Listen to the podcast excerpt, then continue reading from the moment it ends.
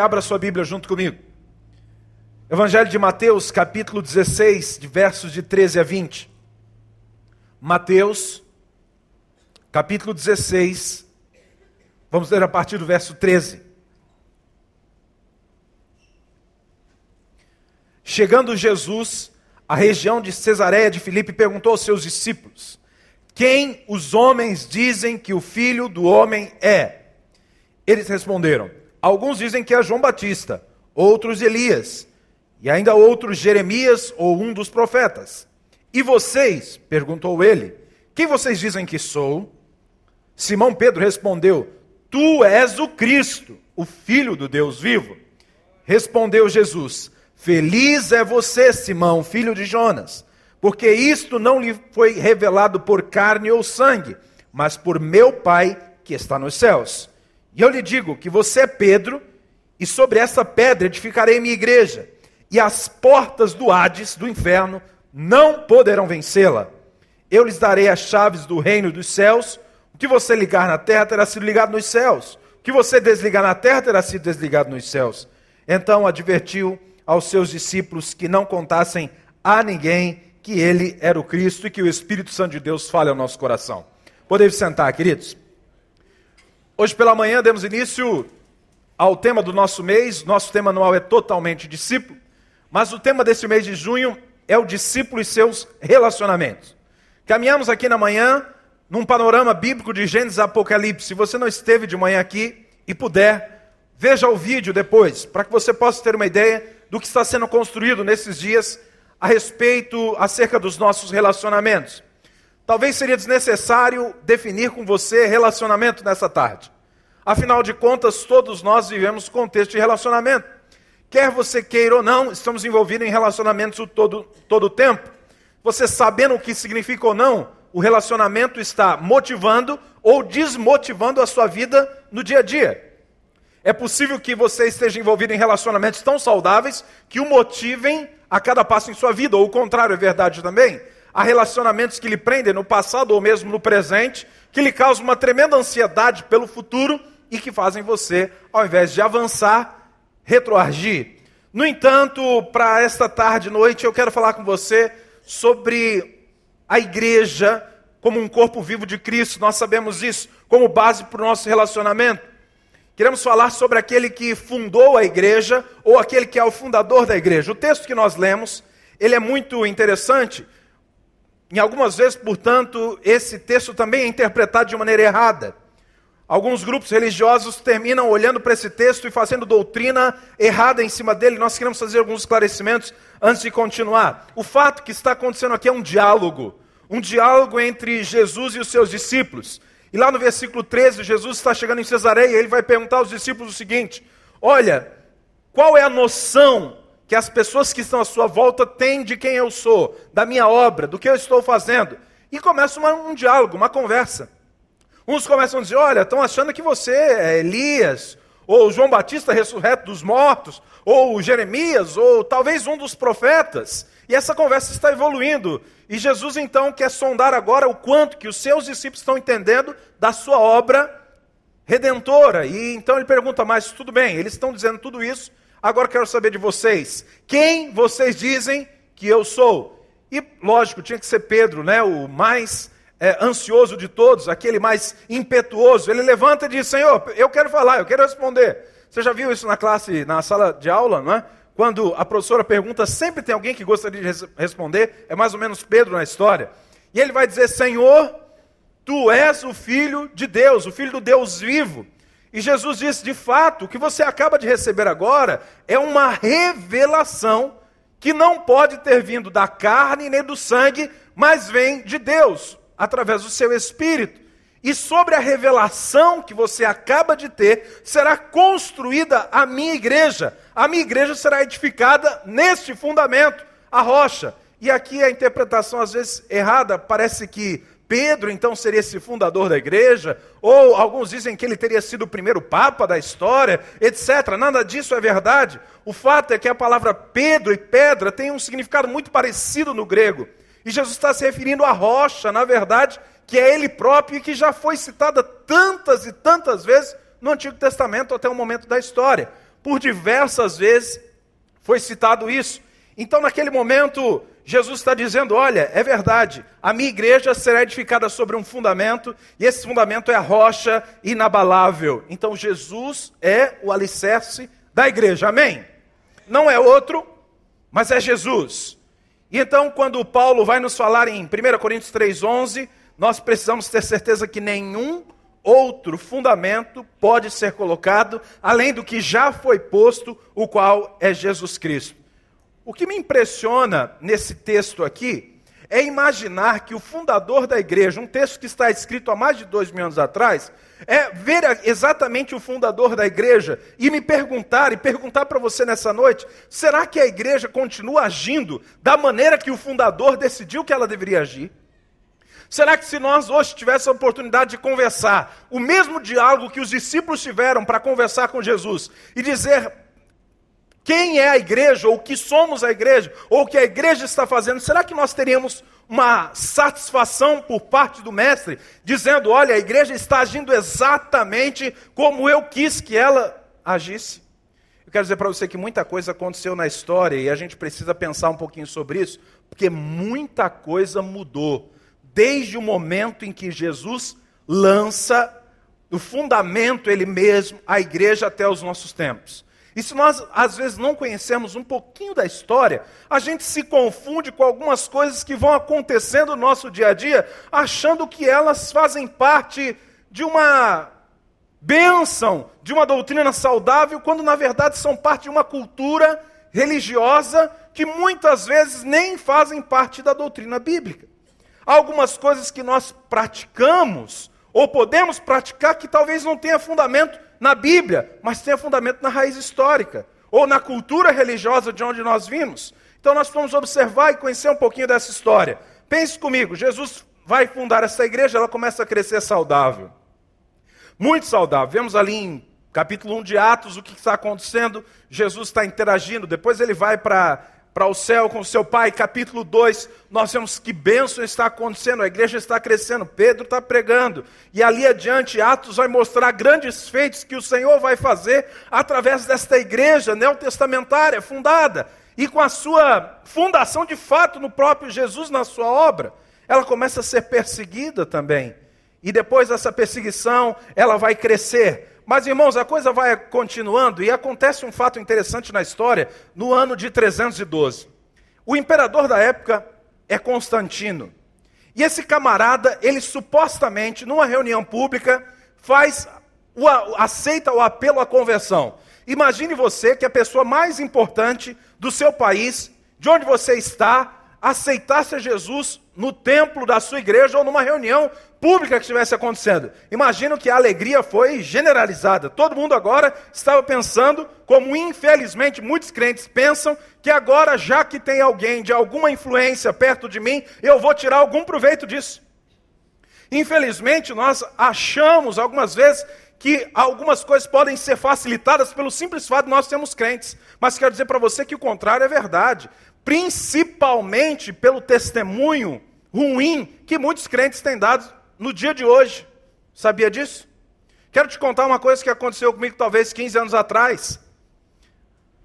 Parece que foi hoje porque está vivo na minha memória. Eu estava indo para o seminário, para uma aula, e quando eu passei por uma concessionária, eu vi um Passat alemão. E eu olhei para aquele Passat e falei: esse Passat tem a minha cara. Eu sempre fui ousado. Tinha um Santana 89 na época. E olhei para aquele Passat e digo: esse Passat vai ser meu. Parei o carro, fui na concessionária e quando lá cheguei, vi o nome da concessionária, Manassés Veículo. Eu digo: pronto, está tudo resolvido. Essa concessionária é de gente crente e agora então vai ser tudo fácil. E aí fui falar com aquele rapaz, me identifiquei como servo de Deus, ainda não tinha falado que era pastor. Pô, sou servo de Deus, ele me deu a paz do Senhor, começamos a interagir, e o carro, o Santana, e o Passat, quanto fica, volta, financia, não financia, eu digo, ah, dá para mim, é isso aí. Então tá bom. E ele disse assim, irmão, o que, que o irmão faz mesmo? Aí eu, com um sorriso grande no olho, disse, eu sou pastor. Aí ele disse, infelizmente, nós não podemos financiar para pastor. Eu falei, não entendi. Não, nós não estamos financiando para pastor. Que trágico, né? Talvez por causa do testemunho de que algumas pessoas deixaram de pagar seus compromissos. Embora 20, 25 anos atrás, os irmãos, alguns vão se lembrar aqui que dizer que era crente era ser é, taxado como as pessoas mais honestas da face da terra. Mas logo em seguida tudo isso muda, porque as pessoas começam a vacilar nos princípios da palavra. E é o que vai acontecer em 312, porque Constantino entra na história e o povo acha que vai ter facilitação. E sabe o que está acontecendo naquele momento da história? A igreja, que é um movimento, ela está se tornando um monumento. Porque naquele momento o Constantino sai na varanda do seu palácio, ele começa a olhar e percebe um grupo que está reunido debaixo de uma árvore.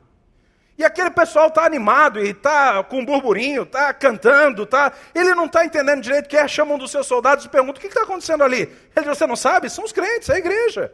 A igreja que você faz parte agora, isso não é possível. Uma igreja reunida de qualquer jeito, em qualquer lugar. Não, isso não é possível. Ele chama algumas pessoas da família da esposa dele, que eram donos do palácio de Latrão, que depois você pode olhar na internet as fotos, e diz o seguinte: a partir de agora, não tem esse negócio de reunir debaixo de árvore, não em qualquer lugar, em qualquer casa. Que é isso? Eu quero esse povo reunido dentro de um templo bonito.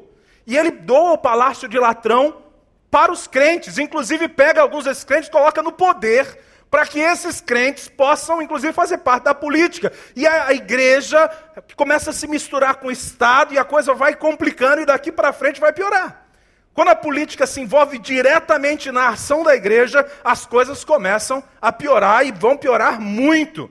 E para você ter ideia, então, a partir daí começam algumas coisas que até hoje parecem ser sagradas para a igreja. Por exemplo, foi nessa época que as vestes para os ministros se tornaram especiais. Os ministros tinham que estar vestindo roupas especiais. Começou-se a se fazer procissão para chegar na, no templo. Além disso, tinha protocolo imperial para se fazer, inclusive, os cultos. A coisa foi ficando complicada. E aquele povo, que era um povo participativo, começa a ser um povo mais espectador.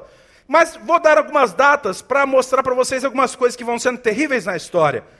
No ano de 400, a coisa está tão complicada, já virou de ponta cabeça, que um grupo entende que Maria é mãe de Deus. E Deus perde então o título de Deus, não é? Ou o seu poder, porque agora quem manda em Deus é Maria. Então você pede para a mãe que o filho atende. Começou, veio daí, 400. Veja como a coisa vai caminhando. 431, a veneração aos mortos foi instituída.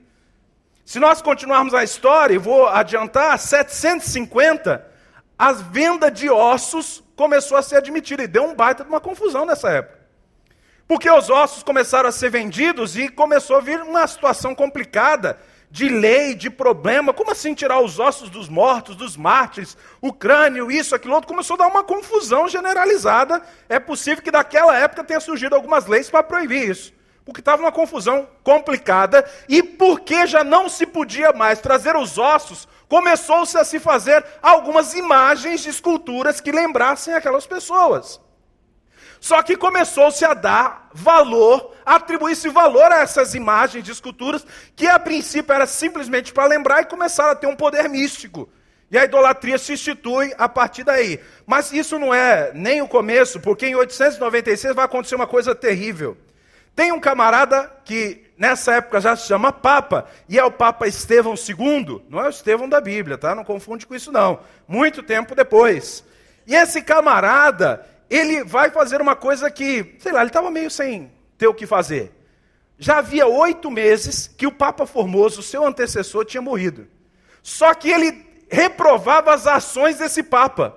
Sabe o que, que ele fez? Ele mandou exumar o corpo, porque ele queria julgar e condenar o morto.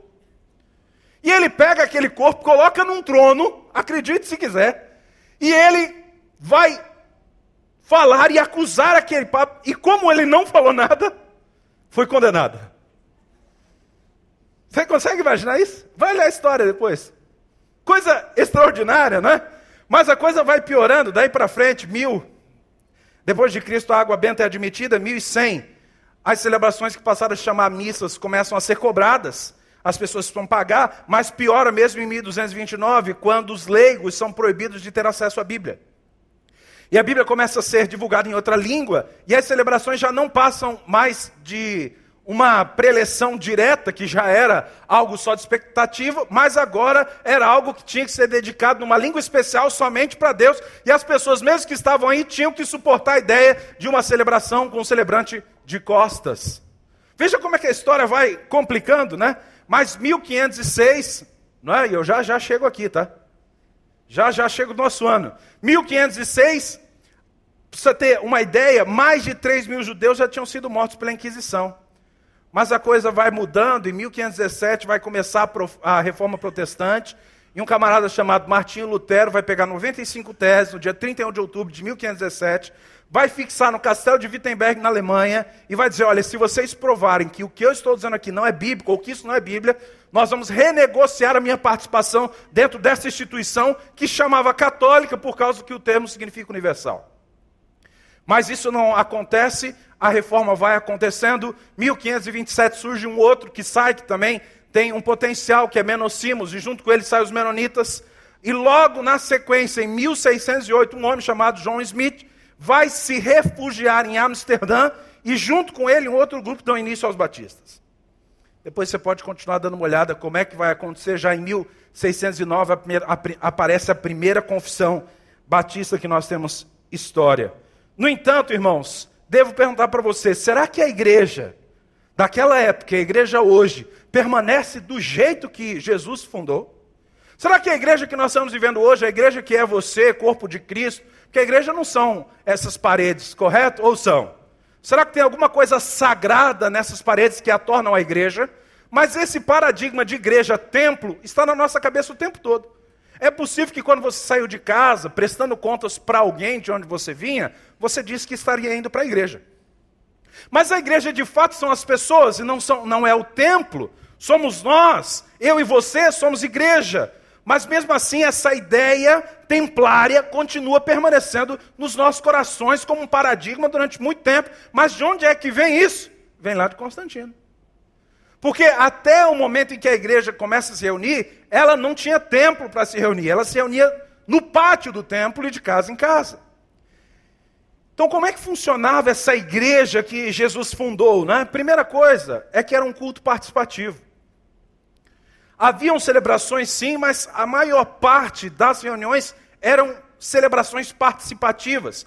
E quanto a isso, nós temos várias referências no Novo Testamento, especialmente em Paulo, Efésios 5,19, por exemplo, dizendo: quando vocês estiverem reunidos, falem entre si salmos, hinos, cânticos espirituais, cantem, louvem ao Senhor de todo o coração. Ele repete aos Colossenses, também repete isso aos Coríntios. Como é que funcionava essa igreja? Essa era uma igreja participativa. Era uma igreja que interagia, falando um ao outro. Além disso, onde é que eles se reuniam? Se nesse primeiro momento não tinha o palácio de Latrão, onde é que eles estavam reunidos? Eles estavam reunidos nas casas, por exemplo, 1 Coríntios 16, 19, fala da casa de Áquila e Priscila. Romanos 16, 5, vai Paulo citando os pequenos grupos da igreja dizendo: olha, a igreja que está reunida em sua casa. Depois em Colossenses 4,15, a igreja na casa de Ninfa, de Laodiceia. Se você continuar comigo, Atos 5,42, vai nos lembrar que havia reunião diária, de casa em casa e também no pátio do templo. E lá eles tomavam suas refeições. Se você for para Filemão, um livro tão pequeno, você vai encontrar uma referência a uma igreja na casa, que é a casa de Arquipo onde estava reunida a igreja lá, e Paulo manda saudações também. Além disso, essa igreja funcionava de maneira muito mais dinâmica, porque a Bíblia sugere que a disciplina também era feita através de grupos pequenos. Por exemplo, um exemplo é Mateus 18, quando o próprio Jesus está falando, quando o irmão pecar, qual deve ser a atitude daqueles que o cercam. Está dizendo: olha, se o teu irmão pecar, vai até ele só. Se ele te escutar, então você ganhou o irmão. Se ele não escutar, leva outro. Se ele não escutar, leva para a igreja. Mas que igreja é essa? A igreja que está reunida na casa. Porque nunca fez e nunca faria sentido trazer uma pessoa e expor ela publicamente.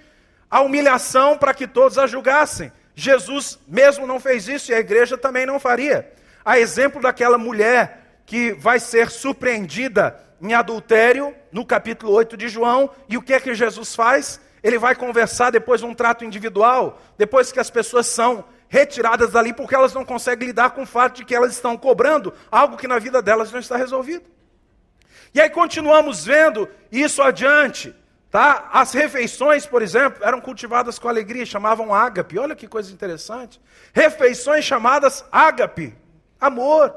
Então, com singeleza de coração, com alegria, eles estavam tomando pão nas casas. Então, o que se fazia nessas reuniões? 1 Coríntios 14, 26 a 33. Diz que um tem salmo, outro tem doutrina, tudo feito para edificação, e todos deveriam profetizar. Olha que coisa interessante.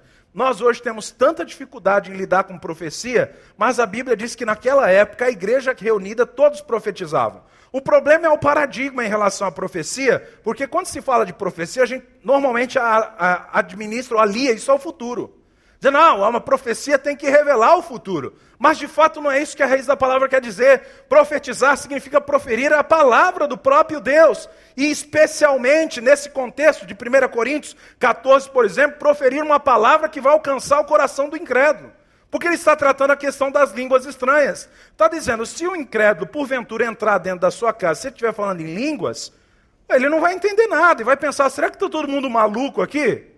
Pô, moramos num lugar, mas está todo mundo falando uma língua totalmente diferente. Mas Paulo continuou dizendo: se ele entrar na sua casa e todos estiverem profetizando, por todos ele será convencido, vai prostrar o rosto em terra e vai dizer: verdadeiramente Deus está neste lugar. Esta igreja, movimento, era a igreja que estava acontecendo no tempo de Jesus e depois de Jesus com os discípulos, não é? E eu queria dizer para vocês, irmãos, que é difícil você olhar para a igreja neotestamentária, a igreja que Jesus fundou, e não perceber os pequenos grupos. Talvez você diga, lá vem o pastor Jorge falar de PG de novo. Mas é impossível você olhar com cuidado para o Novo Testamento e não, permane não, não perceber o que está acontecendo ali. Os pequenos grupos, como eles são importantes na vida da igreja, naquela época, mas que foi perdido no transcorrer da história e que nós estamos tentando viver novamente no nosso tempo. Pode ter certeza, irmão, que há muita dificuldade que as pessoas ainda têm de reunir na casa de outra pessoa, num pequeno grupo. Porque lá pode acontecer que, de repente, as pessoas vão conhecer quem de fato eu sou. Então é mais fácil, às vezes, ficar sentado numa cadeira onde ninguém me vê, e aí está tudo certo. Eu vou, volto, talvez cumpra algumas obrigações que eu tenho, não é? mas termino não edificando a vida de ninguém e nem se permitindo edificar por ninguém. No entanto, vários princípios, inclusive no Antigo Testamento, já nos falavam sobre isso. Por exemplo, que é melhor que andem dois do que um, muitas vezes atribuído simplesmente ao casamento, mas vai muito mais longe. Tá? A igreja, nós somos uma comunidade relacional, e por causa disso, a eficácia no tratamento da nossa vida. Por exemplo, quantos de vocês, e eu queria pedir para que você levantasse a mão, já tiveram ajuda de um irmão ou irmã num momento difícil da sua vida? Aleluia. Graças a Deus. Praticamente todos nós. Significa, irmãos, que é na comunidade relacional que a gente consegue cumprir Gálatas 6:2, levai os fardos pesados uns dos outros. É lá que nós conseguimos fazer isso. É lá que nós conseguimos vivenciar isso, não é? Paulo ainda falando aos romanos, e você deve levar em consideração que das 13 cartas que Paulo escreve no Novo Testamento, elas ditam muito, muitas das coisas que nós fazemos na igreja. Nossa base é o Sermão do Monte, não tenha dúvida disso. Mas Paulo está nos ajudando a entender várias coisas. E sabe o que ele diz em Romanos 15, 7? Que nós devemos estar prontos para receber na nossa casa os irmãos. Recebam os irmãos. Recebam uns aos outros no Senhor. E mais, ele diz assim: olha, quando você receber alguém, você deve receber como o Senhor te recebeu. Olha que coisa extraordinária. Abrindo, fazendo que a sua casa, o seu pequeno grupo, seja um, um pequeno grupo inclusivo Além disso, podíamos citar várias outras coisas, como Efésios 4:2, 4:32, 5:19, versículo 21 também do capítulo 5 vai dizer o seguinte: sejam benignos, sejam misericordiosos, perdoem uns aos outros. E se nós olhássemos os uns aos outros, são muitos e muitos em todo o Novo Testamento. Há pelo menos que eu me lembro aqui 21. Uns aos outros, que é muito difícil na sua maioria executá-los, obedecê-los num grupo grande. Queria dizer para você uma conta rápida. Você sabia que você não consegue ter intimidade com mais do que 15 pessoas? Você não consegue ter o seu coração entregue a mais de 15 pessoas, porque a partir de 15, a linha de comunicação fica praticamente inviável. Por exemplo, se eu conversar com o João Júnior aqui, nós temos duas linhas de comunicação. Uma está vindo, outra está indo. Ok? Mas se nós tivermos quatro pessoas, já são doze. Se nós tivermos dez, são noventa. E se você colocar quinze, já são duzentas e dez. É muita linha de comunicação. Então é praticamente impraticável dizer que nós vamos ter ou conseguir ter intimidade com esse grupo. Você está aqui hoje, pode conhecer algumas das pessoas, mas a maioria não tem ideia de como é que está pulsando o teu coração agora. A maioria não tem ideia de como é que você está agora. A maioria não sabe o que você está passando de verdade nesse momento.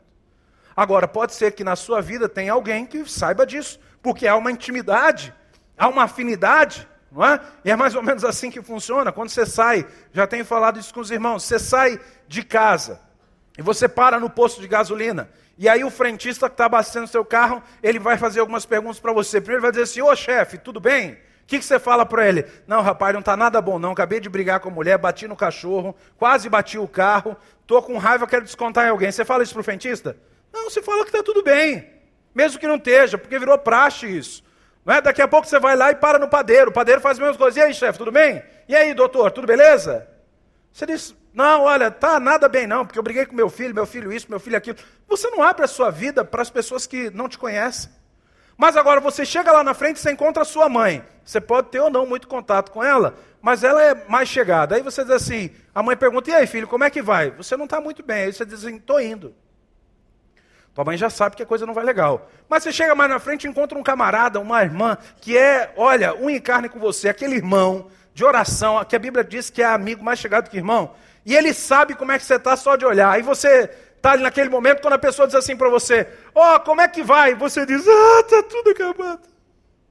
Você chora e entrega seu coração, porque é um ambiente seguro.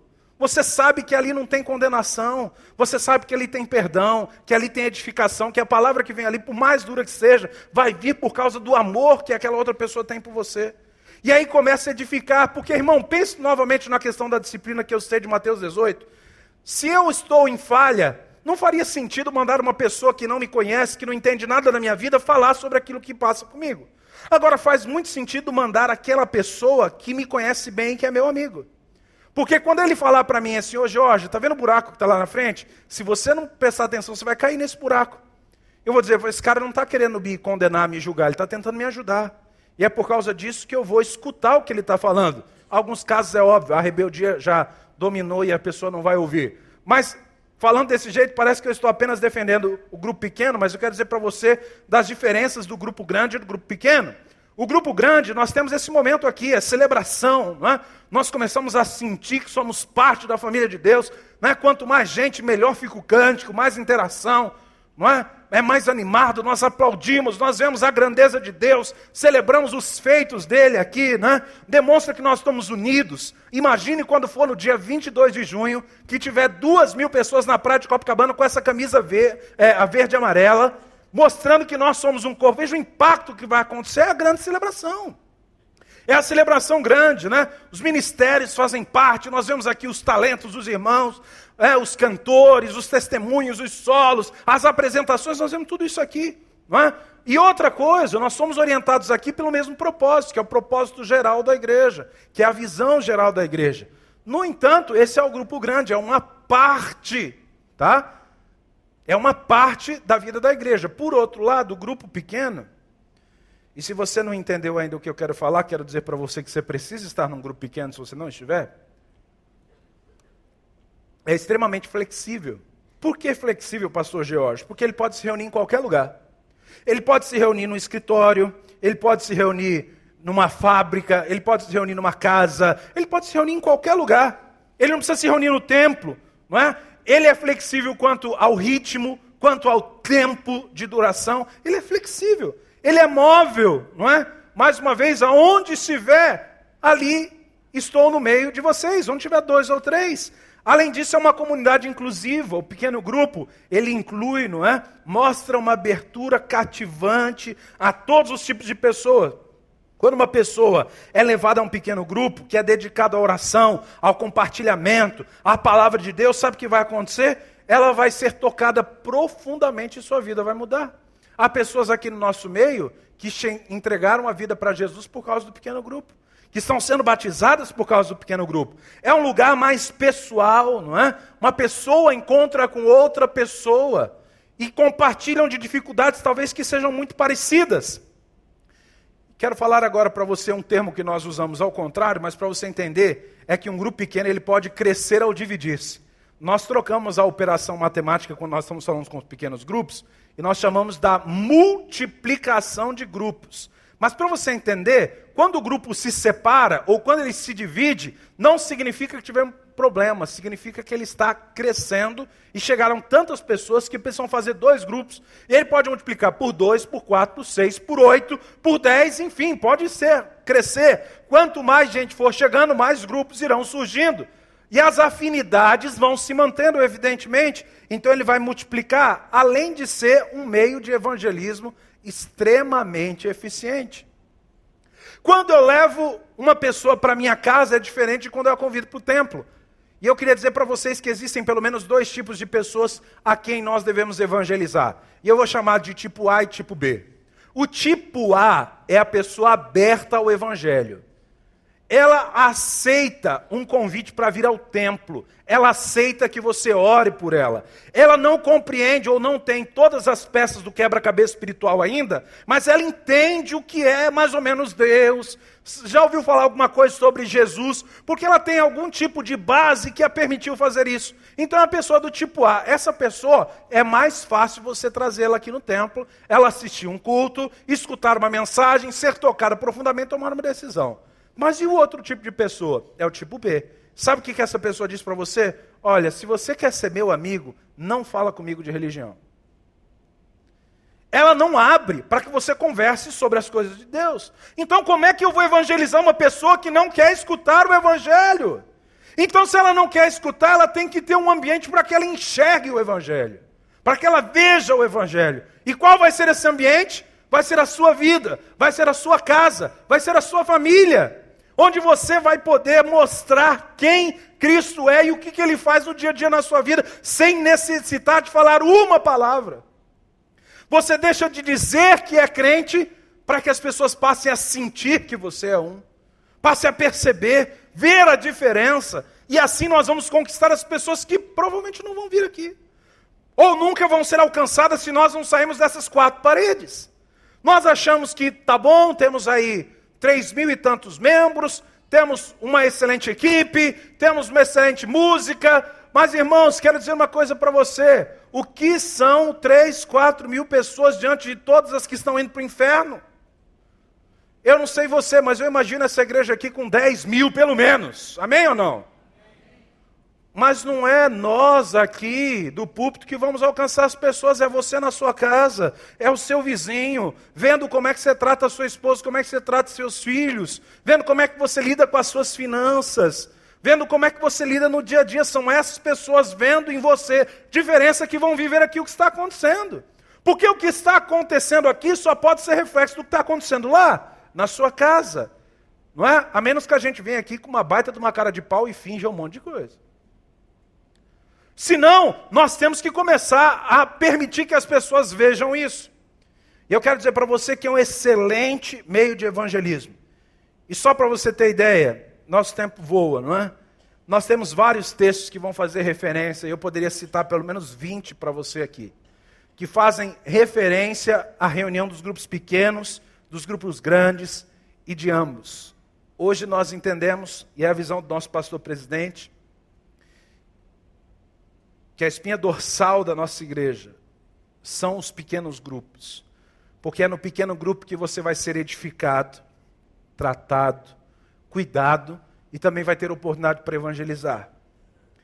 Nós não conseguimos imaginar uma igreja grande ou uma igreja muito grande sem que as pessoas sejam cuidadas de maneira intencional e próxima. Só para você ter uma ideia como é que funciona a estrutura. Hoje, quem está num pequeno grupo tem um facilitador que o ajuda em sua caminhada diária. Esse facilitador tem um auxiliar. Então, se um grupo tivesse 10 pessoas, só para você imaginar comigo, o facilitador cuida de 5 e o auxiliar cuida de 5. Cinco pessoas é fácil você manter contato durante a semana. E aí, sobre o facilitador, tem um supervisor. E supervisor cuida de cinco líderes apenas. Ele liga semanalmente, pergunta como é que está a vida, vê como é que está funcionando o pequeno grupo. Tá? E o supervisor, ele também tem alguém que está sobre a vida dele, que é o pastor da rede.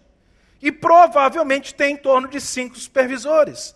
Hoje, pelo menos, é mais ou menos o que nós temos aqui. Então, cinco supervisores que são cuidados semanalmente pelos pastores.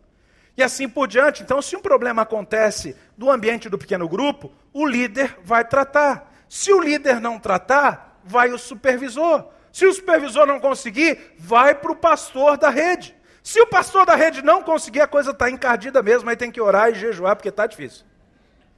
Não é? Então, só para você ter ideia de como é que funciona a coisa, como é que é inclusiva, como é que nós cuidamos, como é que eu vou saber o que você está passando num ambiente como esse tão grande, não tem jeito. Eu só vou conseguir entender o que você está vivendo se eu estiver convivendo com você, senão não tem jeito. Então, os nossos pequenos grupos têm essas propostas de cuidar de você, de você ser uma bênção na vida de alguém e alguém ser bênção na sua vida. Nós estamos trabalhando para ter um pequeno grupo sempre perto de você. Aonde você imaginar, nós estamos colocando pequenos grupos. Quando alguém se entrega a Jesus aqui uma das primeiras coisas que nós fazemos é encaminhar a pessoa para o pequeno grupo, para que lá no pequeno grupo essa pessoa possa ser, inclusive, pastoreada e discipulada. Então, só para você ter ideia do que está acontecendo hoje aqui na nossa igreja, e eu quero terminar dizendo para você que esse movimento é o movimento que traz de volta a interação do crente um com o outro, permitindo que o Espírito de Deus trate a vida de cada um individualmente, senão não teria outra forma de ter uma igreja saudável, que sempre cresce, que sempre se desenvolve. Meu apelo para você hoje é que se você não faz parte de um pequeno grupo ainda, que você decida fazer parte. Ali nos nossos displays, nós temos um folder verde que diz: Quero fazer parte de um PG. E aí eu gostaria que você, se não faz parte ainda, pudesse preencher os seus dados. E durante a semana alguém vai te ligar e vai dizer assim: olha, você preencheu isso aqui. Você mora em que lugar? Qual é o seu perfil? Qual é a sua rede? E nós vamos encontrar um pequeno grupo para você dentro das próximas semanas. Eu queria te convidar a orar nesse instante e agradecer a Deus pelo que Deus tem feito através dos relacionamentos da nossa igreja. Querido Deus, bendito seja o nome do Senhor. Obrigado, Pai, pela tua palavra que nos mostra a necessidade de relacionamentos saudáveis, Deus. E que o Senhor nos ajude a tê-los, Pai, aqui dentro da igreja, fora dela. Pai, que o teu Espírito convença da necessidade de cada um estar em intimidade com outros irmãos, para ser cuidado e ser tratado. E em teu nome nós dizemos que o amor de Deus, o Pai, a graça do Filho e as puras e doces consolações do Espírito estejam com a igreja hoje até a volta de Cristo. A igreja diz: Uma excelente semana, irmão. Deus te abençoe.